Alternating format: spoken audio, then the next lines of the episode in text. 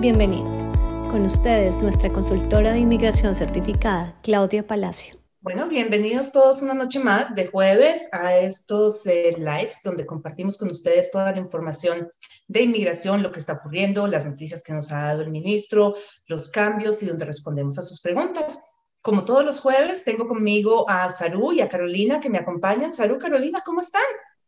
Hola Claudia, buenas noches, buenas noches Carolina y buenas noches para toda la audiencia que nos acompaña hoy. Bienvenidos nuevamente a nuestro tour por inmigración a Canadá y bueno, felices de estar acá con ustedes nuevamente.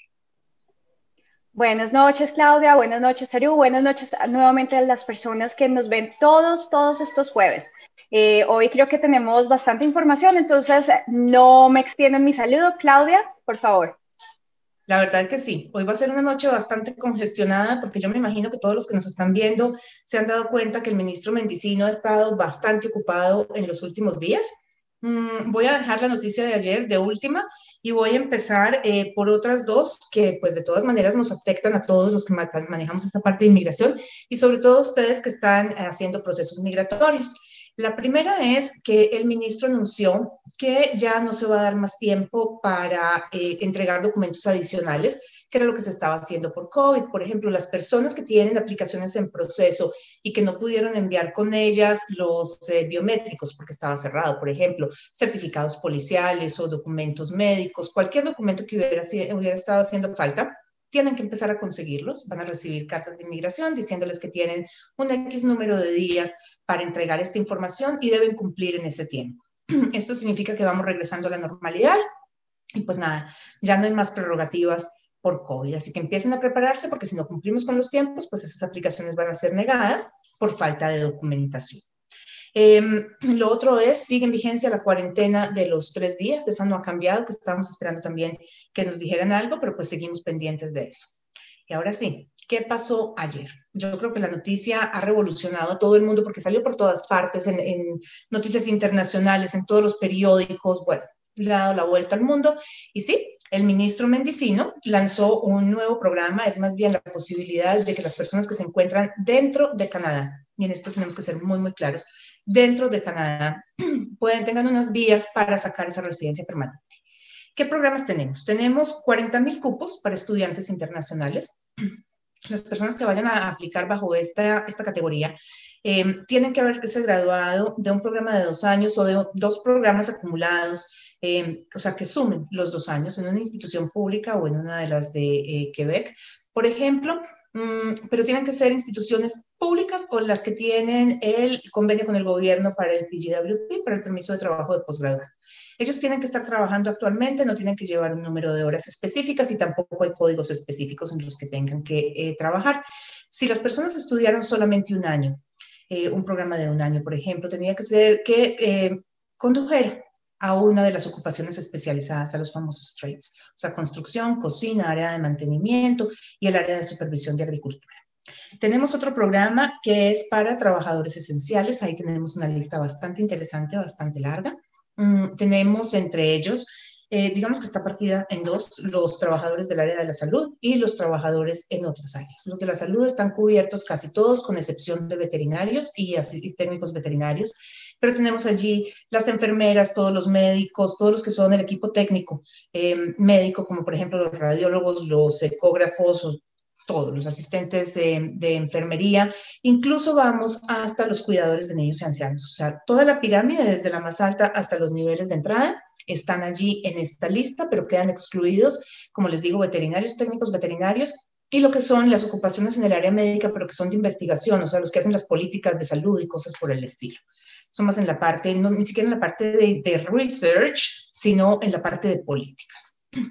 Tenemos además eh, las ocupaciones especializadas, de esos son 20 mil, todos los que están en el área médica, y 30 mil para otras ocupaciones súper interesantes. Están todo el, el, digamos que la masa de soporte para el COVID. ¿Y a qué no me refiero con esto? Es el grupo que nos ha dado a nosotros la posibilidad de quedarnos seguros en casa toda la parte de recolección de cosechas, o sea, todas las personas que se dedican a, esta, a estos oficios, todos los cleaners, está la parte de soporte de ventas, o sea, los vendedores de tiendas, que son los que han estado enviándonos todo además eh, a través de correo, porque a pesar de que nosotros no los veamos, ellos están allí encargándose de todo online. Eh, tenemos también las personas que trabajan en entrega de estos productos, o sea, los couriers, las, los carteros, como le decimos en, en Colombia por lo menos. Mm, están los profesores de francés, de elemental. Eh, ¿Quiénes más me acuerdo? Es una lista tremendamente larga, súper interesante, pero están allí. Tenemos 90 mil cupos para estas personas que se salen completamente del esquema regular de inmigración. Es la posibilidad de que las personas que trabajan en códigos no calificados puedan sacar una residencia permanente, porque son todos los de este sector esencial, básicamente, mm, los trades que se, se, seleccionan del Express Entry, pero son solamente dos o tres selecciones al año.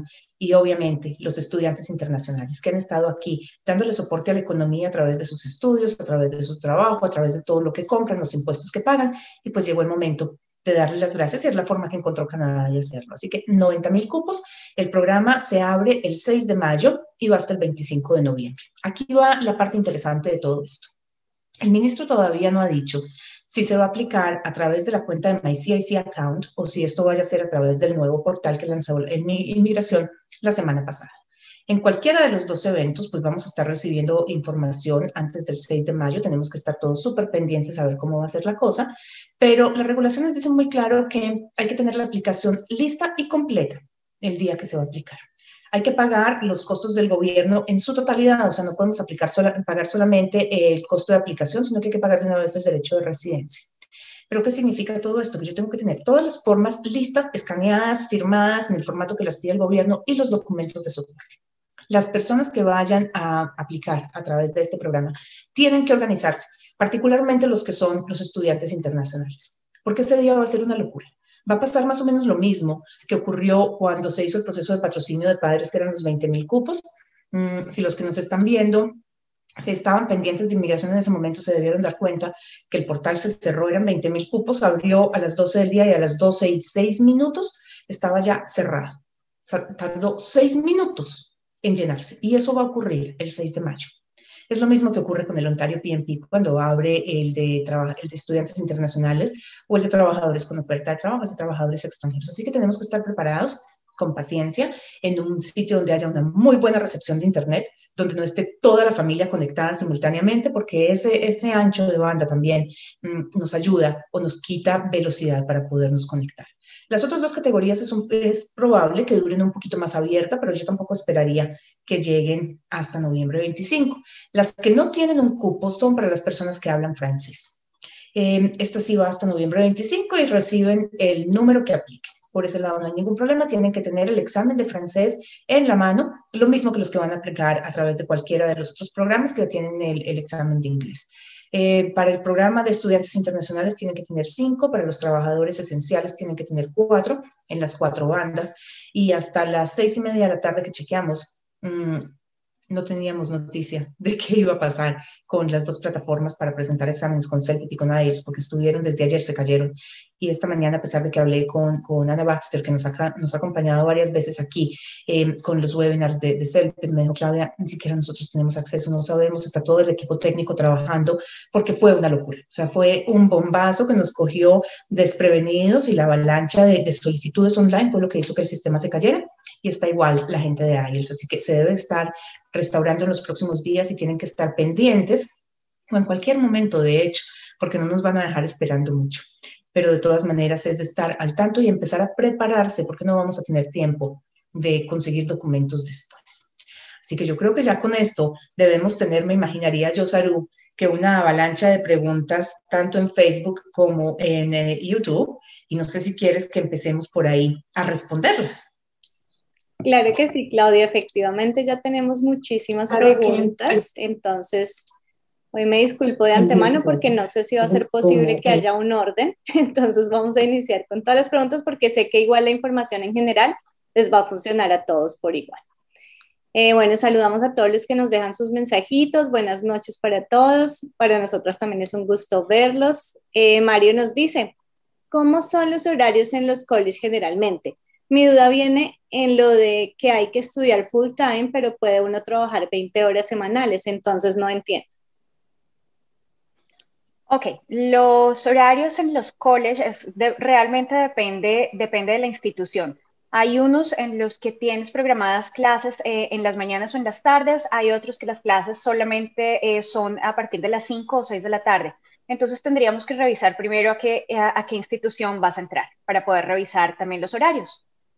Gracias, Carolina. Eh, Alan nos pregunta, entre Manitoba y New Brunswick, ¿cuál de estas dos regiones tiene el programa de nominación provincial más flexible y en cuál podría solicitar o alcanzar la residencia con una experiencia canadiense o de trabajo en un NOC C y D? A ver, lo que pasa es que no hay ningún programa que tenga, un, o sea, ninguna provincia que tenga un programa más flexible. Hay perfiles que se ajustan a una provincia. Tenemos que mirar es cuál es tu área de experiencia laboral que estás estudiando para ver en cuál de los dos es más factible que consigas un trabajo. Eh, New Brunswick, por ejemplo, tiene categorías C y D, eh, C y D del NOC. Eh, definitivamente es una provincia bastante agrícola, turística y pesquera. Mm, y pues por lo tanto tenemos muchísimos renglones en esa área. Ellos tienen también unos cupos adicionales por el programa de, las Atlánticas. en Manitoba, por otro lado, necesita seis meses de experiencia laboral en el programa actual. No hay una restricción de código NOC, no sabemos cuándo entra en vigencia el, el, renewal que está planteado desde el 2018 y pues allí se llama Skilled Workers, aunque eh, la lista de demanda ocupacional solamente cubre dos eh, categorías que son no calificadas, que están fuera de, del área metropolitana de Winnipeg, pero se consideran en demanda, tampoco está restringido a que sea un código en particular. Es más, dependiendo de tu perfil, de tu experiencia laboral. Yo diría que cualquiera de las dos provincias tiene muy buenas eh, posibilidades. La cuestión es qué quieres hacer tú a futuro, porque recordemos que cuando yo saco una nominación provincial, o más bien cuando saco mi residencia por nominación provincial, voy a vivir en esa provincia en promedio de cuatro o cinco años. Entonces, ¿qué tanto tiempo me quiero yo quedar allí? ¿Qué posibilidades tengo yo de crecer profesionalmente en esa provincia y de estar allí por ese tiempo? ¿Y por qué digo yo que son cuatro años? Porque pensemos en que yo voy estudio dos años, después empiezo a trabajar, estas provincias piden, eh, Manitoba te pide seis, eh, New Brunswick te pide seis o nueve, dependiendo de la categoría, Manitoba pueden ser también doce, digamos que ahí ya tenemos dos años y medio por lo menos, después hacemos el proceso de nominación, si están muy rápidas tardará digamos que un mes, si se están demorando se demoran tres, eh, después viene el proceso de residencia que ahora con la apertura del portal de inmigración esperemos que se, se, iguale un poquito con el Express Entry y que sean alrededor de 10 meses, o sea, ahí ya llevamos tres años y debemos vivir en la provincia un tiempo prudencial después de haber alcanzado la residencia permanente para no tener riesgos de una revocatoria después. Ya ahí completamos cuatro años. Entonces, por eso es mi énfasis en qué tan feliz vas a vivir tú en esa provincia, qué posibilidades tienes de conseguir un trabajo que te guste y que disfrutes, porque de eso depende también, o sea, si venimos a Canadá, venimos con la intención de vivir rico y pues tenemos que hacerlo realidad, entonces no nos vamos a ir a un sitio donde solamente la vamos a sacar por sacarla, pero amargando nuestra vida por cuatro años. Perfecto, bueno, ahora nos movemos para YouTube también porque tenemos mucha gente ahí conectada. Muchas gracias a todos por acompañarnos tanto en YouTube como en Facebook. Vamos a estar leyendo las preguntas de ambas plataformas. Por acá nos dice Ángela, buenas noches. Eh, Héctor también nos saluda y dice, Claudia, somos Héctor y Roger. Tuvimos asesoría contigo esta semana. Muchas gracias por todo el apoyo y estamos listos para comenzar a trabajar en nuestro proceso migratorio. Ahora sí, Ángela nos dice, hoy recibimos por segunda vez una negación. La primera la negaron desde Jordania, diciendo que por lazos y razón para estudiar el programa. Ahora la negación es de Abu Dhabi. Eh, por otra vez. Mm, me encantaría saber si ustedes pidieron las notas del expediente para ver qué era lo que habían dicho los oficiales. Es algo que se está presentando definitivamente en muchísimas aplicaciones de América Latina que fueron a parar al Medio Oriente. Eh, a mí me negaron cuatro por este motivo. Hice, o sea, les pedí que eh, como grupo nos fuéramos y apeláramos estas decisiones a la Corte Federal con un abogado, pero desafortunadamente ninguno eh, pues quiso seguir este, este proceso. Prefirieron hacer una reaplicación normal. Eh, estamos esperando notas del expediente porque son aplicaciones que llevan más o menos, o sea, negativas, que fueron hace por ahí tres semanas. Deberíamos estar recibiendo notas del expediente la semana entrante. A mí me encantaría saber cuál es la razón que dan estos oficiales. Eh, normalmente yo no reaplico sin tener esas razones para poder tener un buen argumento y por eso digo que me encantaría saber cuáles fueron las razones que les dieron a ellos, no lo que viene en la carta, porque esa carta es una carta estándar. Lo que hay que buscar son las notas internas del expediente y con eso pues presentar un buen argumento legal. Ángela complementaba su pregunta y ella decía, pero esta vez apliqué yo sola, voy a un programa de carácter social, ¿se puede pedir que las revisen en la TAM? Curiosamente, las cuatro que me negaron a mí venían a estudiar trabajo social y fueron mujeres. A mí me llamó muchísimo la atención y justamente por eso, em, o sea, hablé con un abogado de inmigración que se dedica a Corte Federal para que nos diera soporte con eso, mm, pero pues no conseguí quórum realmente para hacer este tipo de aplicación de, Corte Federal. Em, no entiendo la razón por la que aplicaste sola después diciendo que dejabas a tu marido porque pues obviamente había un, precedente de que venían todos juntos y pues si ya vienes sola puede haber sido uno de los cuestionamientos, pero pues esto es lo que yo pienso sin ver eh, o sea, lo que está adentro. Se puede reaplicar, pero obviamente no a ciegas. Tendríamos que pedir esas notas de file. A mí reaplicar a ciegas no me gusta porque no se lleva muchas sorpresas cuando pide estas notas del expediente. Gracias, Claudia. El usuario Síndrome de Felicidad nos pregunta, Claudia, buenas noches. Me cancelaron el LMIA en noviembre debido al COVID-19 en Alberta. ¿Cuándo podría volver a aplicar al LMIA? No salió un LMIA negativo, solo lo cancelaron. ¿Cuál fue la razón de cancelación? Porque eh, puede haber sido que, digamos, la compañía cerró operaciones y pues esa es una razón de cancelación, porque si no, si la compañía no está operando, pues no necesitan traer un trabajador extranjero. Puede ser que, por ejemplo, en la ocupación entró en la lista de las que Alberta no permite traer a través de un LMIA. Entonces hay que entrar a mirar cuál es la razón de la cancelación para ver cuándo se puede aplicar. Si es simplemente porque se llegó un momento en el que Alberta dijo no más LMIAs porque tenemos un índice de desempleo muy alto y ya las cosas se han venido restableciendo, pues entonces podríamos empezar a, mirar la posibilidad de aplicar de nuevo, pero necesitamos saber las razones. Lo mismo que con la negativa eh, que hubo de la, de visa de, esta persona anteriormente, es con los LMI, así con cualquier proceso realmente. Cuando hay una negativa, hay que saber el por qué, porque solamente con ese fondo podemos presentar un buen argumento legal para una eh, ocasión subsecuente. Correcto. Eh, DJF nos dice, buenas noches, me gustaría saber cuál es la mejor opción para inmigrar a Canadá si yo y mi esposo tenemos 40 años. Yo soy profesional en bibliotecología y archivista y mi esposo ingeniero en procesos o en procesos. A ver, eh, cuando tenemos ya por el orden de los 40 años, tenemos que empezar a mirar cuál es el nivel de inglés, si tenemos francés, de qué país somos para poder ver si podemos sumar puntos por francés, sumar puntos a través de un tratado de libre comercio, por ejemplo, cerrar el permiso de trabajo a través del tratado, que es más sencillo que hacerlo por un LMIA, o si necesitamos definitivamente una nominación provincial. Pero tenemos 109 categorías de nominación. Tenemos cinco tratados en América Latina. Las ocupaciones o las profesiones que están en los tratados son muchísimas. Es entrar a entenderlos y a manejarlos a mí 40 años no me preocupan en una, en una solicitud de residencia permanente o en un proceso de residencia, a pesar de que, o sea, es un proceso de todas maneras de 4 o 5 años, vamos a terminar con 45, pero solamente las provincias del Atlántico tienen un tope de edad, que es 51 años, las demás no. Nos dan o no nos dan puntos por edad. British Columbia, por ejemplo, no, ni pone ni quita. Manitoba da puntos em, por edad, em, Ontario ni pone ni quita, por lo menos en este momento hasta que haya el cambio del programa de Ontario a un programa de puntos. No sabemos cómo va a quedar. Eh, Saskatchewan tiene puntos, pero de todas maneras no es que prohíba. Entonces, 40 años es normalmente el grupo que empieza a buscar para dónde irse con su familia y posibilidades hay muchísimas, es solamente averiguar de acuerdo al perfil que hacen, o sea, ya sé que me dieron las carreras, pero hay una diferencia muy grande entre la carrera y lo que hago, porque yo puedo haber estudiado medicina, pero si yo soy el gerente de un hospital, yo no soy médico. Yo estoy ejerciendo la parte administrativa. Y es en eso en lo que se basa eh, el NOC. Y el NOC es el eje de la inmigración de Canadá. Entonces, no es la profesión, no es lo que yo estudié, son las funciones que desempeño. Y dependiendo de lo que estén haciendo de su historia laboral, podemos empezar a buscar dónde está ese tipo de perfiles en demanda para irnos a estudiar allá o buscar la oferta de trabajo allá. Perfecto. Bueno, y me va a tocar bombardearte, Claudia, con preguntas una tras otra porque tenemos mucha afluencia en el chat y sé que todos están ansiosos de que les respondas. Me eso me recorta las respuestas? Algo así.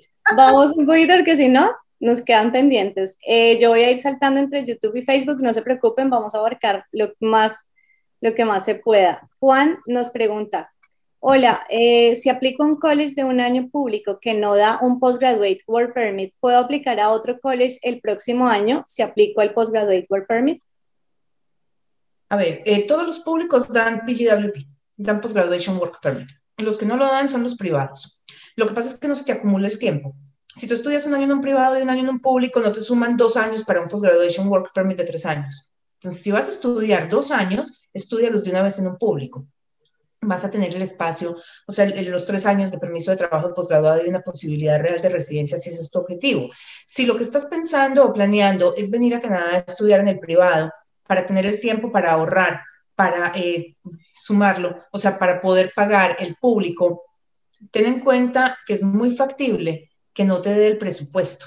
De eso vamos a estar hablando en las 18, los domingos a las 6 de la tarde con Ricardo Rivera, eh, no este domingo que viene, el siguiente. Así que te invito a que nos veas en las 18 por Instagram, a través de It's Me Ricardo Rivera y a través de eh, Palacio Immigration, domingo a las 6 de la tarde. Perfecto, me voy entonces con Mónica. Ella nos pregunta, tengo dos inquietudes. La primera es sobre la cuarentena que debe hacerse al llegar. En la página de la aerolínea hay una nota que dice que, que esta cuarentena se debe hacer en el primer punto de entrada. Esto quiere decir que si uno viaja a Montreal, por ejemplo, con escala en Toronto, ¿la cuarentena debe hacerla en Toronto? Correcto. La cuarentena hay que hacerla en el puerto de entrada, en esa misma ciudad. Entonces, tienes que hacer esos tres días en Toronto. Cuando salgan los resultados negativos del COVID, vas y completa los otros 11 días a Montreal. Voy con la segunda inquietud de Mónica. Si ya fue aprobada una visa o permiso de trabajo bajo el TLC, Tratado de Libre Comercio, ¿cuánto tiempo se tiene para viajar a Canadá? En la aprobación te dicen cuándo es tu fecha máxima de entrada. Se supone que tu empleador te está esperando lo más pronto posible, entonces pues el ideal sería que llegaras eh, rapidito, porque una vez se vence esa visa hay que volver a arrancar desde el principio. Normalmente te dan un plazo como de un año, pero pues es tiempo que estás perdiendo. Mm, que esa fue una de las preguntas que me hicieron eh, hoy justamente. Me dijeron, bueno, pero si ya está aprobado, yo estoy trabajando desde aquí remotamente, desde mi país, para la compañía canadiense estoy sumando tiempo. Y la verdad es que no, porque es que el permiso de trabajo entra en vigencia en el momento en el que a ti te lo expiden. Y la aprobación no es la expedición, el permiso de trabajo lo expiden en el aeropuerto cuando llegues. Perfecto. Eh, Margarita, ¿La licencia de conducción de país de origen es válida en Canadá por cuánto tiempo y qué debo hacer para cambiarla?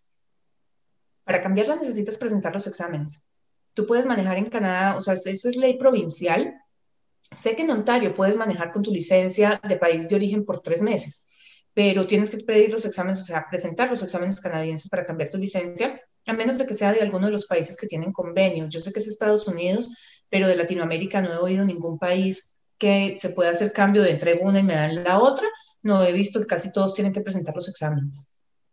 Guadalupe nos pregunta, doctora, yo voy al programa rural en Sault Marie, mi esposo va con Open Work Permit. ¿Cuál cuando él cumple el año de experiencia laboral ahí, él podrá empezar con el proceso de residencia? El, programa de Soul Marie es un programa de puntos también y no es solamente trabajar, tenemos que tener el soporte de la compañía porque estos programas de las comunidades rurales están basadas en eso, en tener el soporte de una empresa con una oferta de trabajo y además el soporte comunitario. Entonces son 11 programas, no recuerdo de memoria cuál es la estructura del de Soul Submarine, mm, hay que mirar es en qué trabajos debe tener, porque, o sea, cuáles son los tipos de trabajos porque estas, estas provincias, comunidades de Ontario tienen unos códigos específicos que les están dando prioridad.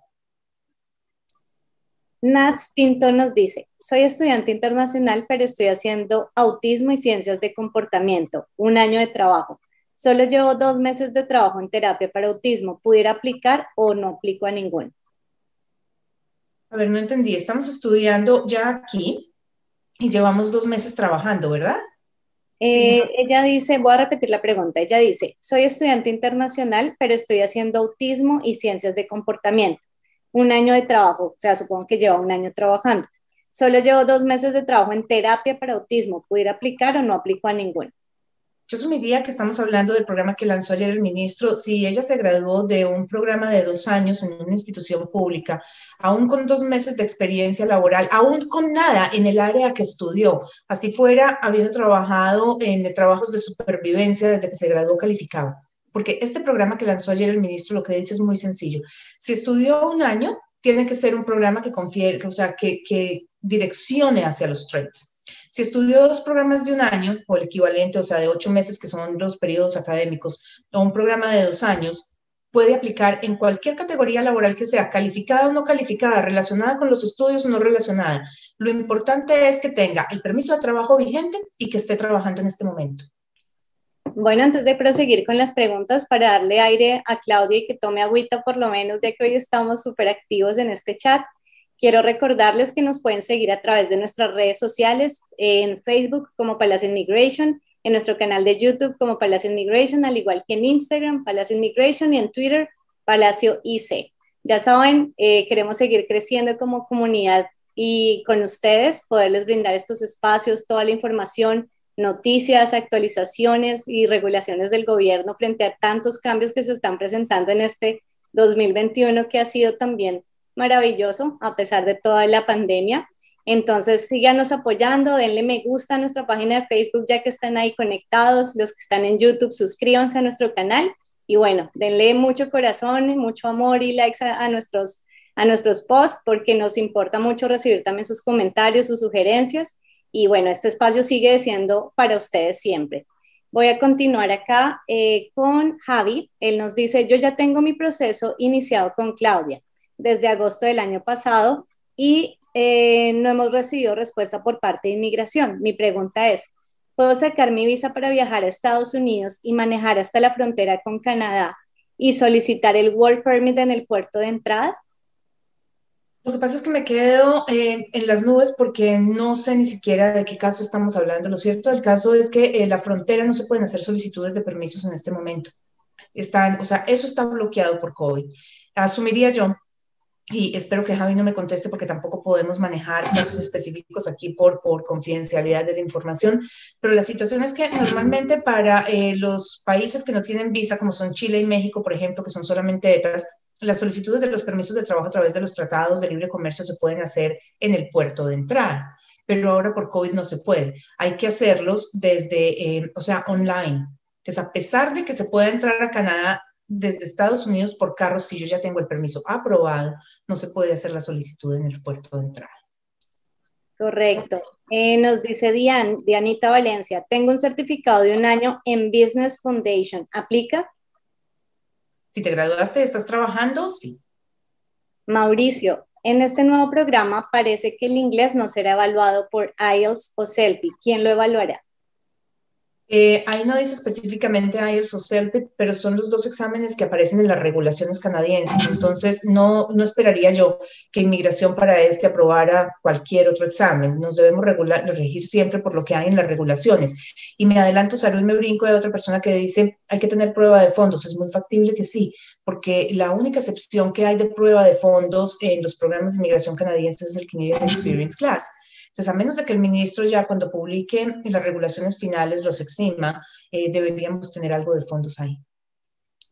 Muchas gracias. Veo muchos manitos arriba ahí en el chat, muchos corazones. Gracias por eso. Eh, si cuando acabemos la transmisión, esos manitos y esos me gusta me los regalan en la página de, de Palacio Immigration en Facebook, se los agradeceré aún más. Bueno, continúo con Jairo. Él nos dice, estoy finalizando mis estudios de dos años en un college de Toronto el próximo 10 de mayo de 2021 me entregan la graduation letter. Yo podría aplicar al nuevo programa de Permanent Residence con esta carta. Muchas gracias. Eh, una cosa es el graduation letter y el otro es el completion letter. El completion letter es el que dice, usted cumplió con todo lo que necesitaba. Y con esa ya deberíamos poder aplicar, porque es que acordémonos que esto, esta plataforma o como sea que se vaya a aplicar, abre el 6 de mayo. Si vamos a esperar unos días más, nos vamos a quedar seguramente cortos en los cupos. Entonces, la idea es ver, o sea, el requisito dice eh, completed a program, no dice graduated, dice completed a program. Entonces, pues yo me imaginaría que podemos aplicar por ese, pero ya la semana entrante vamos a tener claridad sobre exactamente cada paso que hay que seguir. Si no aparecen, o sea, nada específico sobre fondos, pues no habrá fondos. Si no aparece nada específico sobre el examen de inglés, nos tiraremos con cualquiera. Pero en este momento vamos con lo que hay en las regulaciones, o sea, con las regulaciones de los otros programas. Entonces, allí yo diría ser people IELTS y además el, em, el que el prueba de fondos.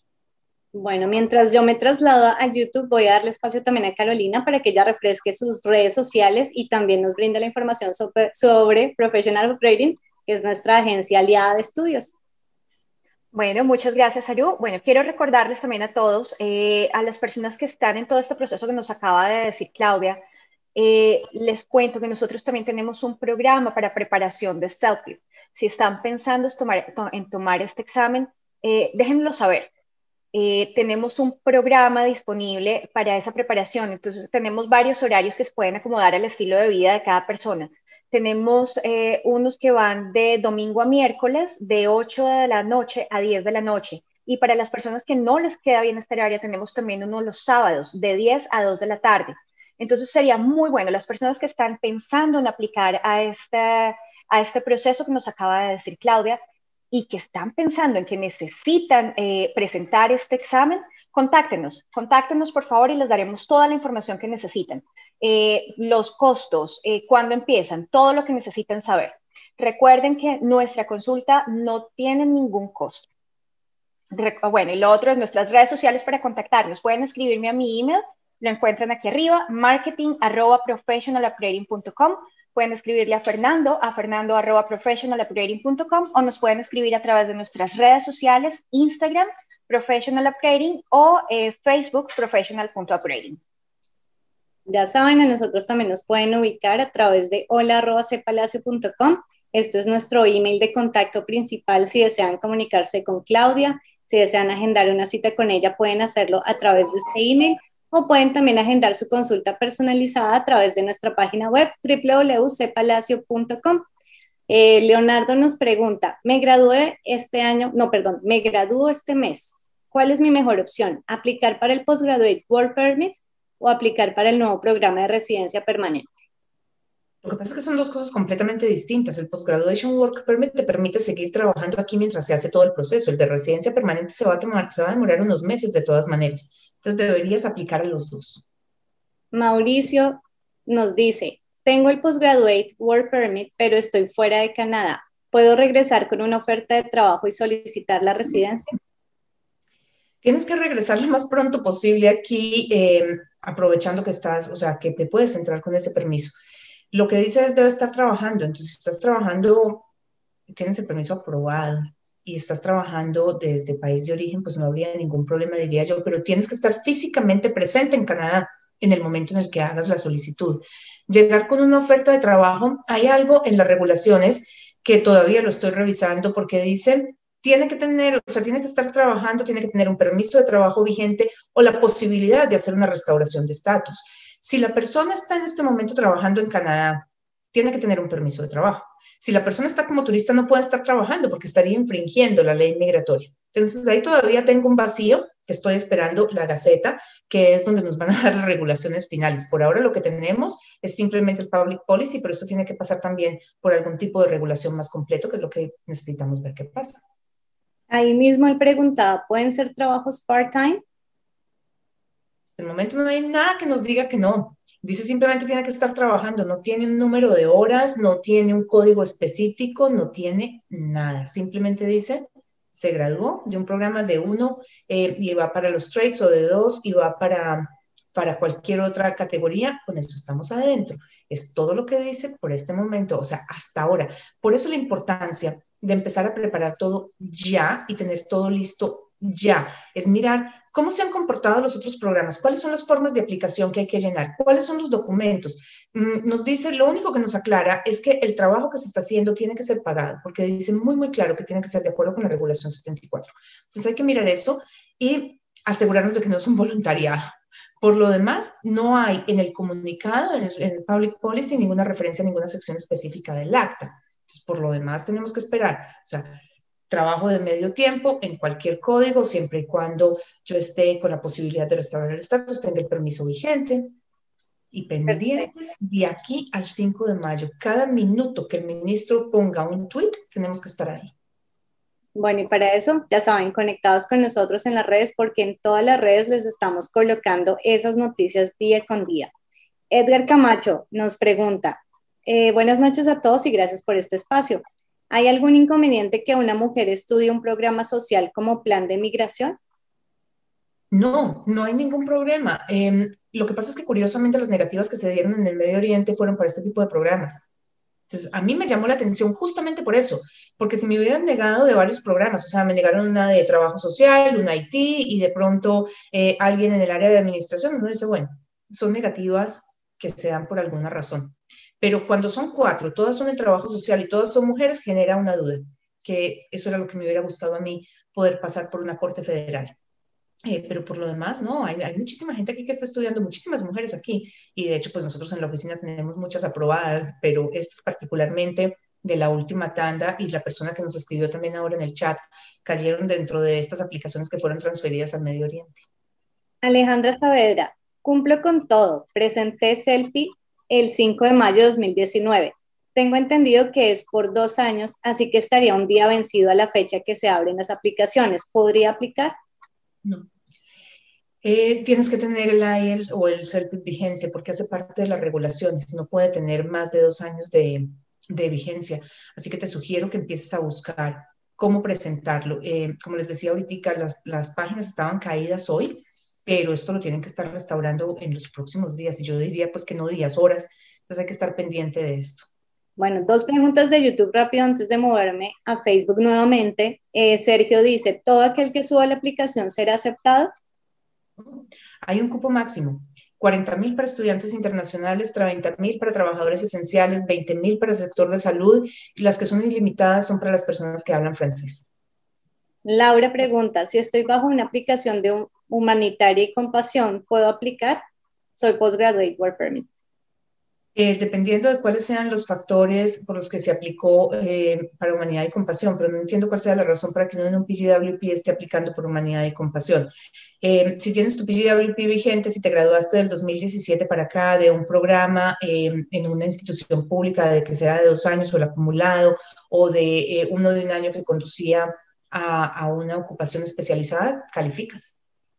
Jairo Andrés en Facebook nos dice, estoy finalizando mis estudios de dos años en un college de Toronto. El próximo 10 de mayo de 2021, ay, perdón, esa ya la leí, Jairo Andrés, ¿sí?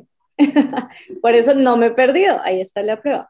Viviana, dos preguntas. Si trabajo con un empleador persona natural con establecimiento de comercio, al ser una persona natural la que emite la certificación laboral, ¿esa certificación laboral me sirve para el trámite de visa?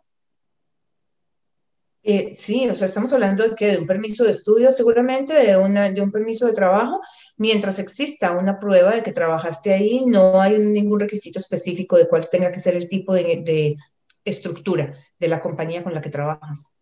Segunda pregunta, Viviana, ¿qué opinas del programa de college en seguros o recursos humanos? En Colombia han dicho que dice el que le gusta le sabe. uno puede venir a Canadá a estudiar lo que uno quiera. Lo importante es poder explicar en esa carta de intención cuál es la razón por la que yo quiero estudiar lo que quiero. Y obviamente que no sea un programa en el que yo tengo más experiencia que mi profesor o más conocimiento que mi profesor. Se supone que debe ser algo que me permita a mí crecer a nivel profesional al regresar a mi país de origen o un cambio total de carrera. Ese cambio total de carrera hay que explicarlo muy bien, porque si yo soy, por decirte cualquier cosa, ingeniera de sistemas. Y el día de mañana voy a aplicar a Canadá a estudiar, qué sé yo, culinaria. ¿Cuál es la razón? O sea, no puedo cambiar así porque sí, fuera de la nada. Tiene que haber algo de peso que me haga a mí renunciar a un trabajo que tengo fijo, sacar a mi marido de su trabajo, llevarme los niños, de, desarraigarlos también, mm, dejar de tener unos ingresos para irme a estudiar culinaria a Canadá cuando en mi país también la dictan. O sea, ¿Cuál es la razón? Y ese es el peso y la importancia de la carta de intención. No es simplemente que me cansé de trabajar en Haití, ahora me quiero ir a estudiar culinaria a Canadá porque es un país multicultural, definitivamente no. Yurani nos pregunta, quisiera aplicar a la provincia de Ontario a estudiar un diplomado en relaciones internacionales en mi país. Soy administradora de empresas con 37 años de edad, casada y con dos hijos. ¿Tendría posibilidad de aplicar a esta provincia a futuro cuando me encuentre allá para la residencia permanente? La posibilidad matemática existe, eh, pero muy baja realmente, porque es que, a ver, Ontario, como todas las otras provincias, con excepción de Nunavut, que es uno de los territorios, tiene programa de nominación provincial. La cuestión es cuántos estudiantes internacionales llegan a este país, cuánta gente temporal hay en, esta provincia.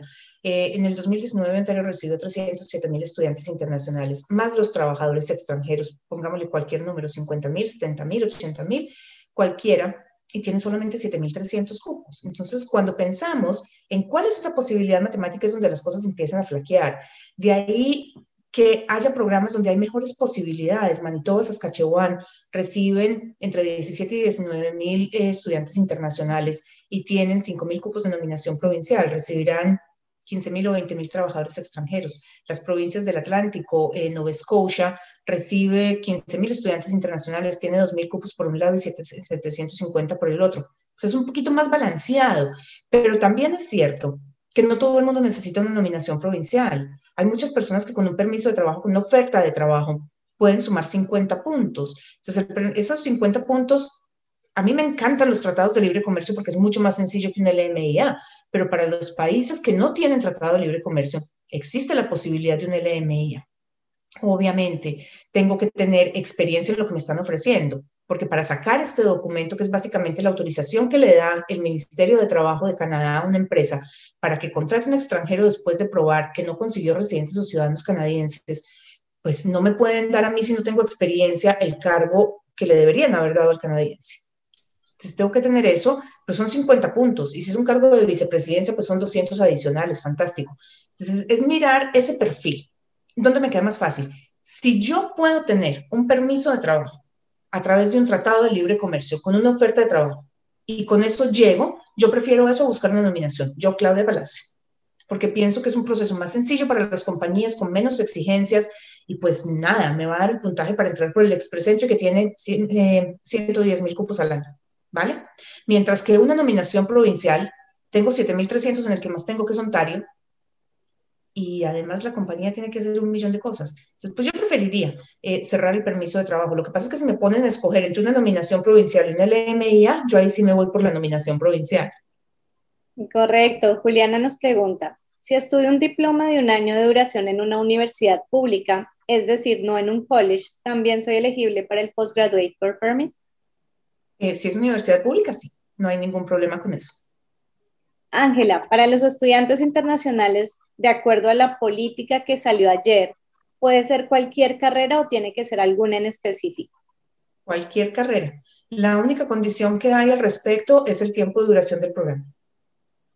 Gustavo dice, tengo experiencia del año 2013, ocho meses, 2020, nueve meses, y ya tengo contrato para este 2021. Todo es en el sector pesquero. ¿Tengo alguna oportunidad? Eh, hay, o sea, el sector pesquero está en esa lista que eh, publicó el Ministerio de Inmigración ayer porque son eh, trabajadores en altísima demanda, entre otras y muchas. Si está en este momento trabajando aquí, si tenemos el acumulado por lo menos un año, podríamos hacerlo, podríamos revisarlo además. Lo que me preocupa es que habló de dos periodos muy lejanos el uno del otro, 2013 y 2020. Estamos hablando de siete años de separación. Mario nos dice, ¿cómo puedo demostrar ante la embajada canadiense que efectivamente salí de Estados Unidos si ellos nunca ponen un sello en el pasaporte a la salida del país y ahora tampoco a la entrada? Eh, no necesito demostrar que no salí de Estados Unidos, simplemente Canadá lo sabe, porque las aerolíneas son las que reportan eh, esas salidas. Hace parte del convenio de compartimiento de información y es como lo está manejando ahora Inmigración Canadá.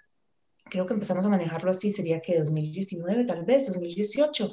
Mm, ya cuando uno llega a la aerolínea, que le hacen, o sea, cuando uno pasa el, el pase de abordaje ya en el gate de salida, ellos están tomando esos datos y los transfieren directamente a inmigración. Asumo que lo mismo está haciendo Estados Unidos, que hace parte del convenio. Mauricio Quintero nos pregunta, quiero una cita con usted. Gracias, dime cómo hago. Bueno, con mucho gusto, Mauricio. Ahí hay personas que ya te están respondiendo. Me encanta que todos estén compartiendo la información.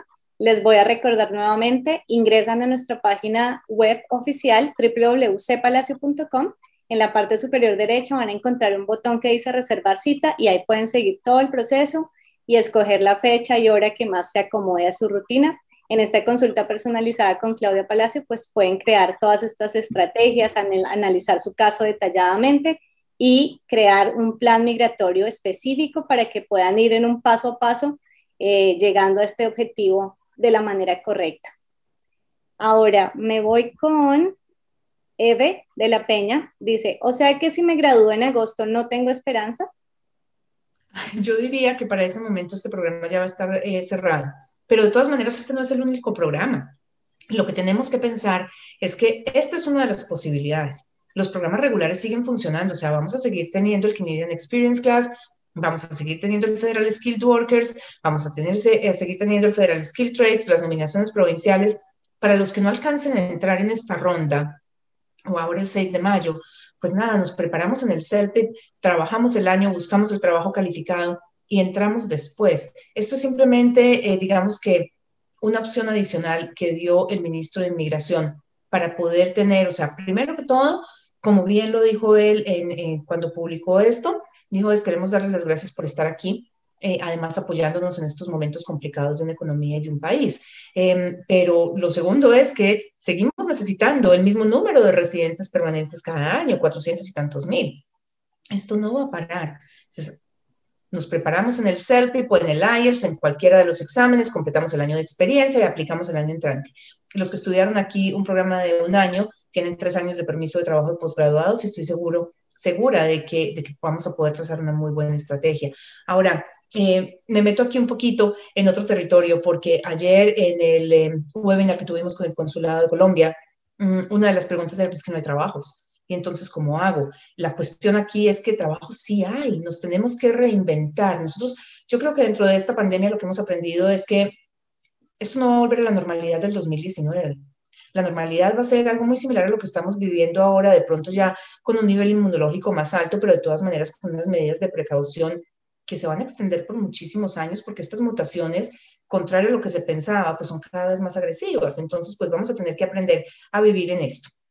¿Qué significa todo esto? Significa que hubo plazas laborales que se desplazaron de un sector al otro. Hay industrias que están más afectadas que otras, hay unas que esta pandemia ha potencializado. Entonces, aprendemos de esto y nos reinventamos. Es simplemente eso, los trabajos están allí eh, y pues simplemente nos movemos con ellos hacia los sectores donde nos están buscando y hay trabajos calificados en todos los sectores. Ayer justamente hice un comentario, hay una plataforma que a mí me encanta mirar más por curiosidad que por cualquier otra cosa, pero que me ha enseñado muchísimo de cómo se mueve la vida para los que han entendido que la tecnología es un amigo. Hay una plataforma que se llama eh, Upwork, que es el Airbnb de los freelancers. Si ustedes entran allí, se van a dar cuenta que muchos de los que están viendo esto que dicen, Dios mío, pero es que, ¿cómo hago yo para conseguir un trabajo? Lo que pasa es que tenemos una limitación con la tecnología, no que el trabajo no exista. Mm, este Upwork tiene los escritores, editores, eh, los, obviamente está toda la gente de social media, están los diseñadores gráficos, están los diseñadores de interiores, pero dentro de las cosas que a mí me llaman la atención es están los bookkeepers, los asistentes contables, están los asistentes administrativos virtuales. Mi asistente administrativo estaba sentada casi que al lado mío en mi oficina. Hasta ahora la pandemia que con mi equipo yo me veo todos los días por, por Skype o por Zoom, pero pues no nos vemos físicamente desde hace un año.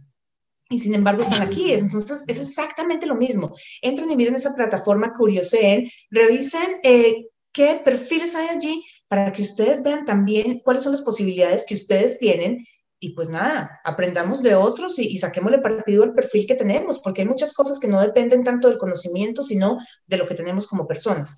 Mm, esa parte de asistente administrativa, la parte de... Eh, ¿cómo se llama?, de recepcionistas, los asistentes contables y todo lo demás, son skills que podemos eh, desarrollar en corto tiempo si tenemos lo que se llaman los human skills o los soft skills y estoy segura que muchos los tienen. Entonces, simplemente aprender a crecer con lo que nos ha tocado vivir. Esto fue lo que nos tocó a nosotros como generación.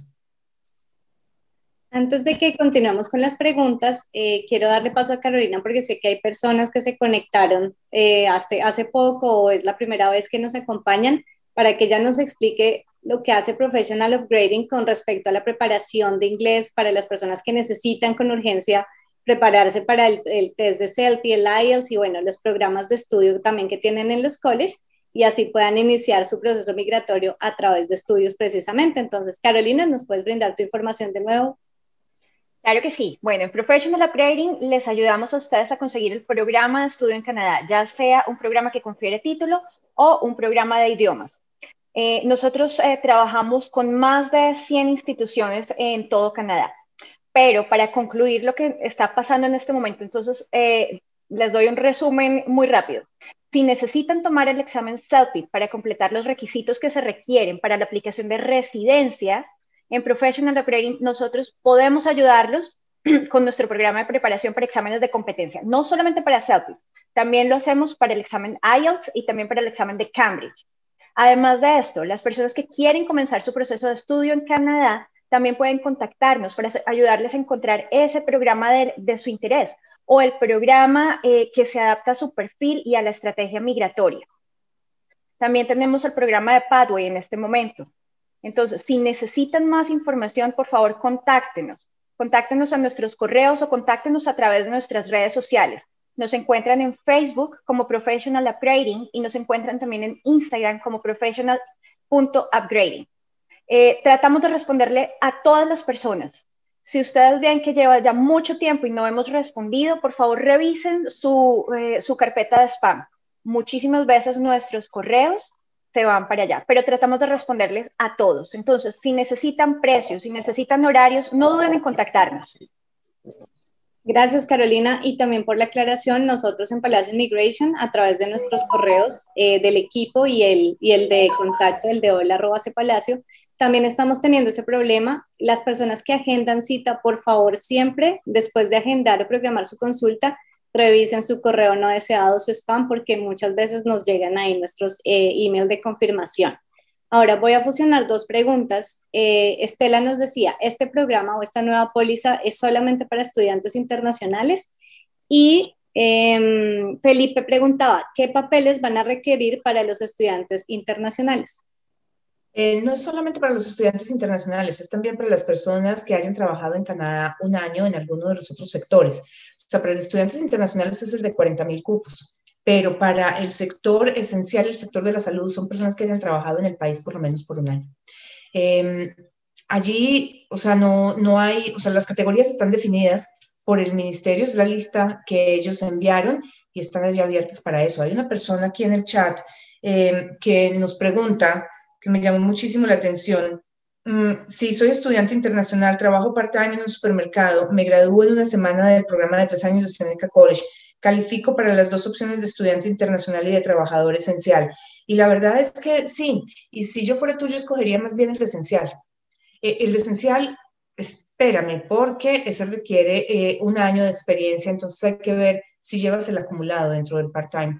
Pero yo me iría más bien por ahí, porque hay más posibilidades de que ese programa dure un poquito más que el de estudiantes internacionales. Perfecto. Eh, me voy con Luis Méndez en YouTube. Él nos dice, acabo de terminar mi último semestre, pero no tendré mi documento oficial hasta antes del 6 de mayo. ¿Puedo solicitar una carta por parte de la escuela para decir que la documentación online es válida? Eh, no sé a qué documento te refieres, o sea, con las aplicaciones del Postgraduation Work Permit las hemos estado haciendo desde que empezó la pandemia, con las notas que se descargan, o sea, los transcripts que se descargan desde la página de estudiante, y no ha habido problema con eso. Si las universidades, que yo, yo asumiría que los colegios también eh, se vayan a facilitar este proceso ahora, y es que generen un documento oficial, eh, pero electrónico, que diga, terminaste, que lo hagan antes del 6 de mayo, asumiría yo que ellos están trabajando en este momento en esa parte. Y pues con ese documento electrónico sería suficiente. David, Marín, Claudia, ¿cómo interpretas el silencio respecto a la continuidad del requisito de las tres noches en hotel? Yo me imaginaría que se va a extender, pero eso es lo que yo me imagino. Y lo asumo es porque pues, los casos de COVID siguen subiendo. Tenemos en este momento una ocupación de las, de las salas de UCI bastante alta. Entonces, pues no pensaría yo que se van a relajar las regulaciones si estamos teniendo una incidencia tan alta de contagio. Yo diría que nos vamos un poco más con esto.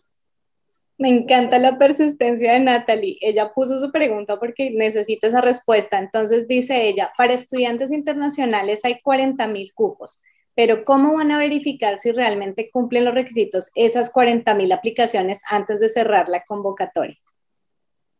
lo más factible es que pase lo que ocurrió con el programa de patrocinio de padres, que es que reciben 40 mil, se cierra el portal, el ministerio revisa y si le quedan cupos nos dice, hay una segunda convocatoria.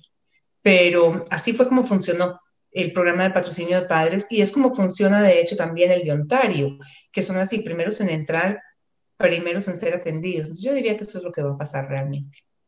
Abel Antonio en YouTube también nos dice, gracias por el streaming. Pregunta, entonces esta nominación temporal no es para estudiantes graduados con ocho meses de estudios, es decir, un año de estudio.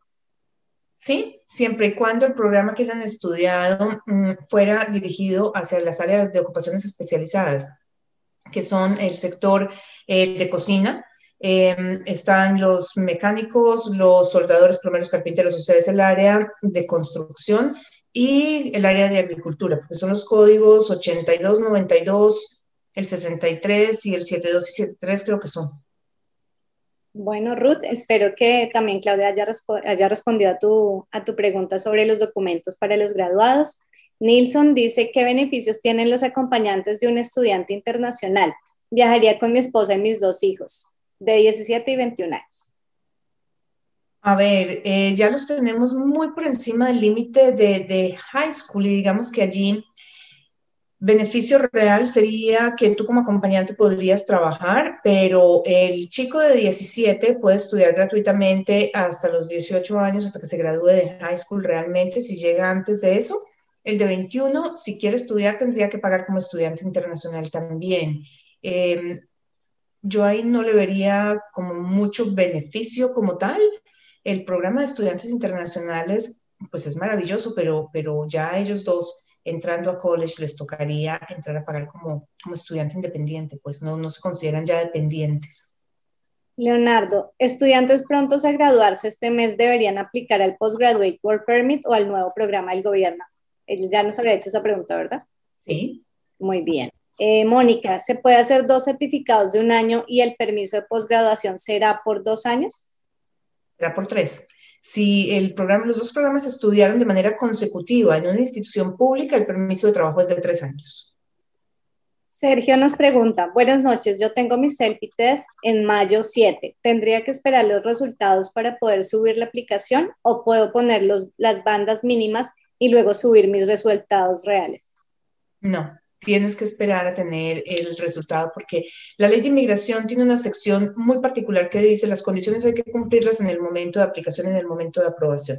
Si tú pones un dato que no es el, el real como tal, te enfrentas al hacer ese cambio a que te pongan cargos después por haber omitido o mentido en la información que entregaste. Entonces mi sugerencia es no hagas el intento, simplemente eh, fíjate a ver si puedes calificar por alguna de las otras categorías que estén abiertas en el momento en que recibas resultados y si no, empieza a preparar la estrategia para aplicar después a través del Canadian Experience Class, si es que esa es una opción, a través del expresidente de una nominación provincial. Mauricio, ¿ayuda en algo tener una certificación de francés para pedir la residencia con esta nueva política teniendo el PGWP o basta con un solo idioma? Eh, no, los que hablan francés em, tienen las categorías sin cupo limitado. Así que pues ese sería el escenario perfecto. Eh, Rosanel, ya respondimos la pregunta con respecto a lo del diploma de un año. Eh, entonces voy a continuar con David. Él nos dice, yo soy un estudiante de college privado, actualmente estoy en mi tiempo de COAP, pero yo recibiría mi diploma en septiembre. ¿Crees que puedo aplicar de alguna forma? Lo que pasa es que dentro de este programa no están contemplados los colegios privados, solamente en Quebec, pero en el resto del país no. Eh, la única forma que podríamos buscar a través de, ese, de, un, de un college privado con COOP es conseguir una oferta de trabajo, bien sea a través del Tratado de Libre Comercio de un LMIA, para poder extender aquí tu estadía o buscar cambiarte a un permiso de estudio para un college público y continuar con el proceso por estudio, o sea, dos años de estudio, un año de trabajo después para entrar por el Canadian Experience Class o buscar dependiendo del perfil, pues qué más, qué más puntos se tienen que acumular. Pero em, cuando se estudia en colegios eh, privados, las posibilidades son limitadas. Esta pregunta de Carolina Ortega también me parece muy importante. Ella dice, para los que tienen perfil en Express Entry e intentan aplicar como trabajador calificado extranjero, ¿habrán novedades? Eh, de acuerdo con lo que está mencionando el ministro en estas últimas políticas, yo diría que el programa se va a mantener quieto por unos meses más, porque lo que está mostrando con esto es que se le va a dar prelación a los que se encuentran dentro de Canadá y pues si estamos calificando a través del Federal Skilled uh, Workers, lo más factible es que esta persona esté fuera del país. Si es que en este momento están dentro de Canadá, pero no cumplen con el requisito del Canadian Experience Class porque no han completado el año de experiencia laboral, las opciones son como la que lanzó el ministro ayer. O sea, siguen calificando, si fueran entrar por el Express Entry, calificarían, pero por el Federal Skill eh, Workers, no por el Canadian Experience Class, pero se les dan este tipo de prerrogativas, eh, pues justamente por la pandemia. Valeria, sí, perdón. Valeria dice, ¿qué portales mencionaste, Claudia, para ingresar la solicitud? Lo que pasa es que el Ministerio de Inmigración lanzó la semana pasada un portal para aplicar para residencia permanente cuando no se hace a través del Express Entry. Pero no sabemos, como te decía, porque ayer lo estuve revisando y no está todavía la categoría de esta, de, o sea, de, esta eh, public policy, de esta, de esta política pública, porque allí ya están las que se pueden cargar se aparecen nominaciones provinciales que no son electrónicas, se aparece el programa de eh, uno de agricultura y no sé cuántos más, pero no está esta todavía. No sabemos si este de ayer vaya a entrar por ahí y vayan a abrir esa opción en los próximos días o si se vaya a aplicar desde el MyCIC account. Después no podemos empezar ni a preparar ni a cargar nada, o sea, a preparar sí, porque el conocimiento de, los procesos migratorios nos dicen, ellos dicen tiene que tener, o sea, dentro de lo mucho que dijo el ministro, dijo tiene que tener todas las formas y todos los documentos listos. Entonces, pues las formas tienen que ser las mismas que se usan para el Economic Class. Eh, los documentos, tenemos que tener el documento que prueba con lo que yo tengo que cumplir. Entonces, pues obviamente, si me piden un nivel de inglés, tengo que tener un examen de inglés. ¿Cuáles son los exámenes de inglés que aparecen en la ley de inmigración? Son el IELTS y el CERT. Eh, me piden que esté trabajando, tengo que tener la carta de referencia laboral. Eh, me piden haberme graduado en Canadá, tengo que tener los diplomas. Eh, o los transcripts o la carta de completion, porque no piden graduarse, sino que haya completado el programa. Me piden prueba de que llevo un año trabajando, tengo que tener eso, tengo que tener la carta, tengo que tener los pay stubs, sabremos qué más. Pero es ir preparando todo ese paquete que muestra que yo cumplo con lo que pide como requerimiento el portal, o más bien la, la, política. Correcto. Eh, Lee BC nos dice, la prueba, las pruebas de inglés están agotadas, no hay citas. Logré una cita para el 23 de julio. ¿Podría ser posible alcanzar a aplicar a este programa? Muchas gracias. Depende de la categoría y la verdad es que no sabemos, pero como les digo, eh, de todas maneras, lo que preguntó ahora alguien que cómo iba el gobierno a filtrar quiénes calificaban realmente y quiénes no, pues obviamente cuando ellos reciban todas estas aplicaciones empieza el proceso de evaluación y se van a declarar incompletas o, no sé, negadas, canceladas, lo que sea, los que no cumplen y van a quedar unos cupos, definitivamente. Eso significa que puede haber una convocatoria o que vamos a tener unas rondas de selección en el Express Entry, pues un poquito más bajitas, ya veremos, pero tenemos que llegar a la cuota y a eso es a lo que le está apuntando el ministerio. Si no entramos en este momento, los programas regulares siguen vigentes y les apuntamos a ellos. Eh, Claudia, una pregunta. Las personas que ahorita consideran que son elegibles para este proceso, que cumplen con esos requisitos, ¿nos pueden escribir para poderlos asesorar y representar en estas aplicaciones? Claro que sí, nos pueden mandar un email, claro que les cuento, en la tarde tenía 212 correos sin responder, así que les pido que nos den un poquito de tiempo, eh, porque pues estamos al tope con esto, pero les vamos a contestar a todos. Si quieren que lo representemos, claro que sí, estamos preparando todo lo que vamos a necesitar para evaluar el caso y los documentos que vamos a tener que tener listos. Pueden escribir a hola.cepalacio.com y la semana entrante estarán recibiendo respuesta absolutamente todos. Bueno, sabemos que quedan muchas preguntas. Voy a irme con una última pregunta porque ya me estoy robando mucho tiempo aquí de Claudia y de Carolina, pero sé que es un día importante para todos. Eh, también les quiero recordar que vamos a estar nuevamente el próximo jueves y todavía nos falta un poquito para ese 6 de mayo, entonces el próximo jueves vamos a seguir respondiendo estas preguntas, aclarando dudas, eh, Claudia al inicio habló sobre las regulaciones, sobre los cambios, sobre los requisitos, sobre todas las novedades que ocurrieron en esta semana. Entonces, si no lo vieron, pueden regresarse al inicio de este live y pueden encontrar esa información. De todas maneras, si tienen muchas preguntas y siguen como con sus dudas del proceso, pueden eh, conectarse nuevamente con nosotras el próximo jueves a las 8 de la noche Toronto y ya saben, verifiquen la hora de transmisión en vivo en su país de origen porque tenemos unas diferencias horarias.